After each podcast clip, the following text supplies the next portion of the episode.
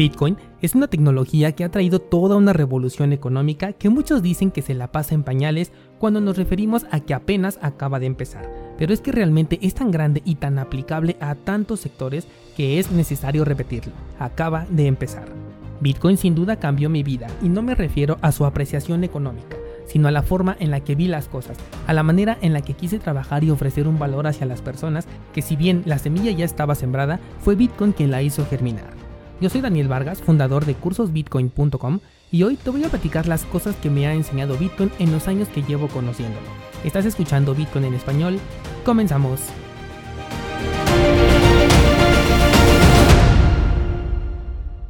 Hola descentralizados, hoy les traigo un episodio un poco más personal en el que quiero contarte las cosas que he aprendido sobre este sector y cómo es que he cambiado de parecer incluso en muchas ocasiones con respecto a este criptomundo.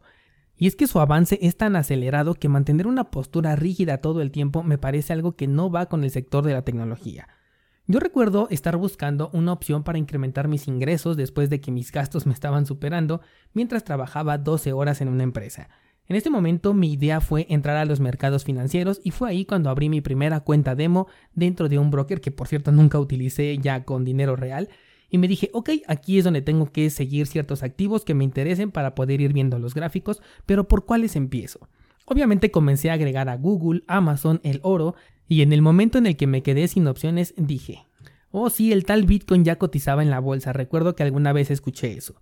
No sé de dónde lo escuché, no sé cuándo lo hice y ni siquiera era cierto que cotizaba en la bolsa. Simplemente esa era la idea que estaba en mi cabeza y me hice la pregunta que cambió por completo mi vida entera. Me dije, bueno, y a todo esto, ¿qué es Bitcoin? Ese día comencé a investigar, a ver videos, leer artículos al respecto y me di cuenta que un Bitcoin estaba un poco por encima del precio de la onza de oro. Y eso justamente fue lo que para mí hizo clic y me hizo pensar si vale más que el oro es por algo. Estaba a 1.200 dólares la onza de oro y el Bitcoin ya estaba a 1.800 dólares un 9 de mayo de 2017. Y sí, tengo muy buena memoria para las fechas. Y cómo no recordar esa fecha si a partir de ese día no he parado de investigar sobre Bitcoin y hablar sobre este tema.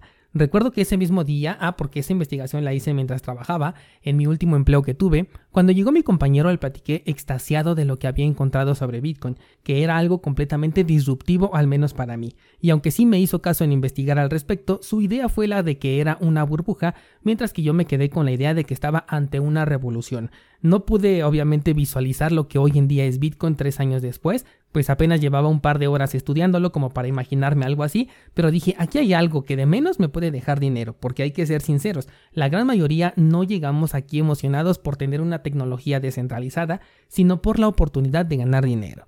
No pude aguantar más y dije tengo que experimentar con esto y me aventuré a comprar mis primeros satoshis, de la mano de un personaje en YouTube que en su mayoría se dedicaba a promocionar páginas scam, pero que al menos me enseñó a comprar Bitcoin.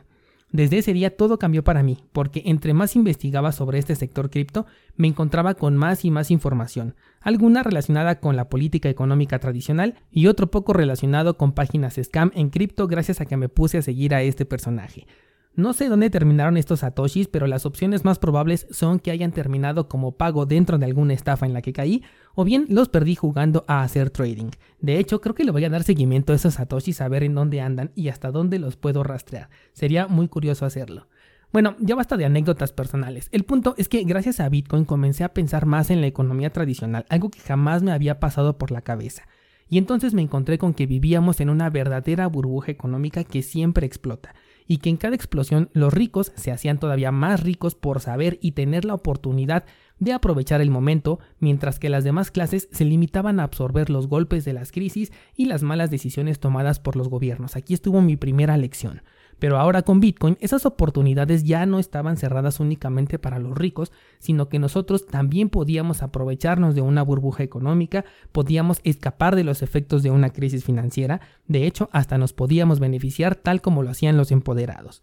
Me tocó vivir el impulso alcista de 2017 y la verdad nunca creí que se desplomaría tanto el Bitcoin, llegó hasta los 3400. Ahí seguramente tuve mis primeras pérdidas considerables y ya hasta había metido dinero de otras personas que confiaron en lo que yo había descubierto. Obviamente no tenía la mentalidad para poder aprovechar esto, pero sí me di cuenta de lo que es un ciclo de mercado, que los mercados no pueden subir de por vida y si hacen eso entonces ahí hay una burbuja. Comprendí que el mercado se mueve entonces por ciclos y fue cuando leí por primera vez el libro El método Wyckoff. Mi motivación inicial era hacer trading, pero al terminar de leer el libro perdí casi todas las ganas de hacerlo porque comprendí que las ganancias con menor riesgo estaban en lo que nosotros llamamos holdear, que simplemente tenía que identificar en qué punto se encontraba el mercado y entrar para esperar las siguientes fases del mercado, porque como dijimos se mueve por ciclos y Wyckoff me enseñó cuáles son las cuatro fases de este mercado. A la par me iba desprendiendo de las estafas dándome cuenta que ese no era el entorno nativo de Bitcoin, sino que simplemente eran personas malintencionadas buscando robarse lo que yo había comprado.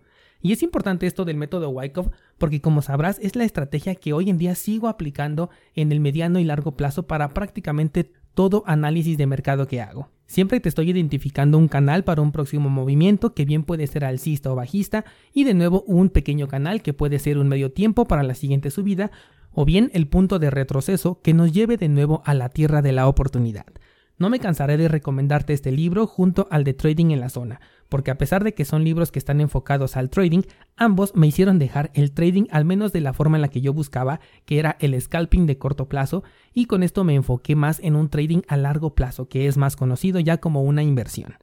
Evidentemente, mientras Bitcoin subía, otras criptomonedas hacían lo propio en la llamada All Season, que ofrecía retornos que creo que nunca vamos a volver a ver. Si una moneda era listada en Coinbase, por ejemplo, subía un 800%. Si a John McAfee se le ocurría recomendar una criptomoneda en Twitter, entonces subía un 400%. Eran movimientos que me hacían querer estar atento para encontrar la próxima aguja en el pajal que se diera, sin darme cuenta de que estos movimientos ya tenían un plan por detrás y que nosotros, los que entrábamos cuando veíamos la noticia en Twitter, éramos simplemente la liquidez necesaria para que ellos pudieran tomar ganancias. Aquí aprendí que hay que surfear la ola provocada por las manos fuertes, un término que he utilizado en algunas clases de los cursos de hecho. También aprendí que esto no es manipulación, sino que el mercado era demasiado joven como para que una mano fuerte pudiera provocar esta clase de movimientos repentinos. Por eso hoy en día, aunque Coinbase liste una criptomoneda, ya no tiene el mismo efecto que tenía hace tres años. Y cuando una mano fuerte podía mover de esta manera el mercado, era completamente legal, esto era operar de manera profesional. Pero sin duda uno de los mejores aprendizajes que me dejó Bitcoin es el cambio de preferencia temporal. Cuando dejé de pensar en el corto plazo, dejé de sentirme agobiado por las pérdidas o más bien por las depreciaciones, otro concepto que también aprendí en este proceso, que solamente pierdes cuando vendes y yo perdí bastante. Pero depreciarse es completamente diferente, sobre todo porque te abre la oportunidad para hacer compras promediadas que te ayuden a bajar el precio al que entraste inicialmente, y como la preferencia temporal ya no era un problema para mí, entonces no me sentía ansioso por esperar un nuevo movimiento que fuera rápido. En su lugar me hice una estrategia para ir acumulando y aprovechar cada oportunidad que tuviera.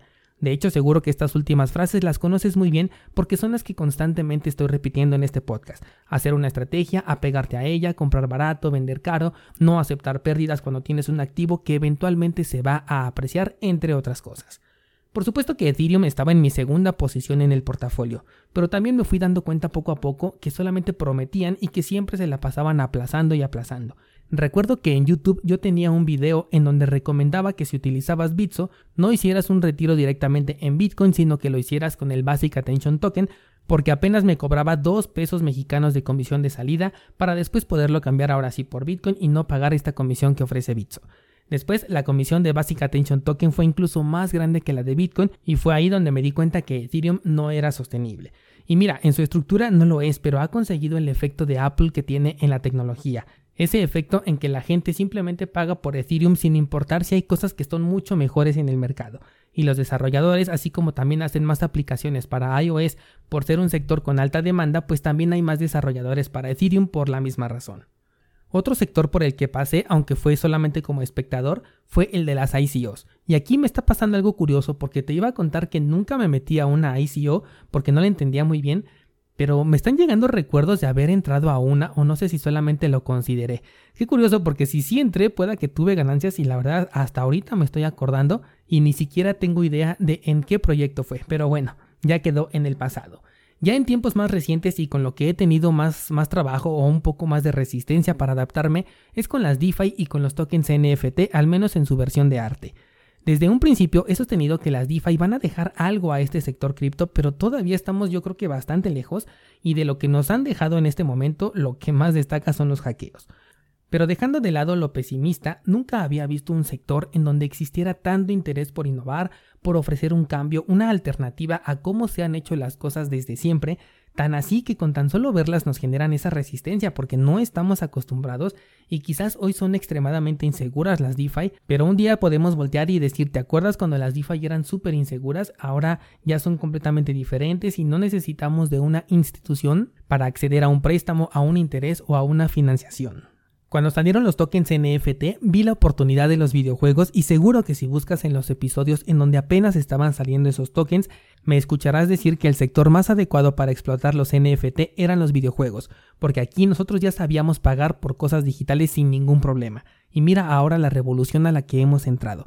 Y fíjate que pienso que desde la salida de Bitcoin, esto de los criptojuegos ha sido la revolución más importante del sector porque marca la base de una posible economía digital dentro de un metaverso uno que pueda cobrar más importancia o relevancia que el mundo físico. Como te comenté la semana pasada, incluso podría crear el entorno nativo en el cual se pueda desarrollar Bitcoin y todo esto gracias a un criptojuego.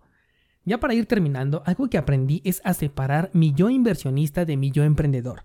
Esto probablemente no lo notes mucho en el podcast porque la mayoría de las veces vas a escuchar al yo que quiere invertir para evitar provocar un FOMO por cualquier cosa. Y es que no quiero volverme un maximalista al menos en temas de emprendimiento. Probablemente dentro de mis inversiones sí tendré esta orientación en el futuro en la que todo lo que haga apunte hacia Bitcoin, pero en temas de desarrollo tecnológico creo que tenemos muchas cosas aquí que van a marcar un cambio generacional de cómo vemos las cosas. Por ejemplo, imagínate si se desarrolla una idea de que si un juego no te paga por jugar ya no valdría la pena. Es algo extremista, pero así como hoy en día todos los juegos necesitan tener una opción para jugar en línea, para poder estar pues como que a la última, ¿qué tal que después todos los juegos tienen que ofrecer recompensas para poder jugar? Por supuesto que hay excepciones, pero estamos hablando de juegos que ya están consolidados o que definitivamente son demasiado buenos como para prescindir, en este caso del online y en el futuro de la tokenización. ¿O qué tal si la digitalización de documentos a través de NFT se vuelve una realidad? ¿O qué me dices de la famosa Web 3.0 en donde podemos verificar nuestra identidad sin poner en riesgo nuestros datos? únicamente comprobando a través de un contrato inteligente que cumplimos con los requisitos que el sistema está solicitando, pero sin decirle exactamente más información de la que necesita saber. Supongamos que queremos comprobar que vivo en México, pero al sistema no le importa en qué estado vivo, en qué municipio o incluso en qué colonia. Mientras pueda comprobar que vivo en México, ese sería lo único que le puedo compartir a esta aplicación y con ello tener el acceso. Esto está sucediendo y está siendo impulsado o al menos creciendo a la par del sector de las criptomonedas. Y la verdad es que me siento privilegiado de poderlo vivir desde prácticamente su punto de desarrollo más explosivo. Y creo que todos los descentralizados somos privilegiados, porque en verdad esto apenas es el comienzo y ni nos imaginamos hasta dónde va a llegar. De hecho, es muy probable que ni siquiera lo lleguemos a ver. Descentralizado, espero que este episodio te haya gustado. Me gustaría ahora escuchar tu experiencia con Bitcoin y cuáles son las lecciones que te ha dejado a lo largo de este tiempo. He creado un nuevo canal dentro del grupo de Discord para los debates que abrimos aquí en el podcast. De hecho, me lo sugirió un descentralizado y me pareció una excelente idea. Así que por favor cuéntanos a toda la comunidad cuál ha sido tu experiencia con Bitcoin y qué es lo que más recuerdas haber aprendido de este sector cursosbitcoin.com diagonal Discord, el canal se llama Debate sobre Podcast y por allá seguimos esta conversación.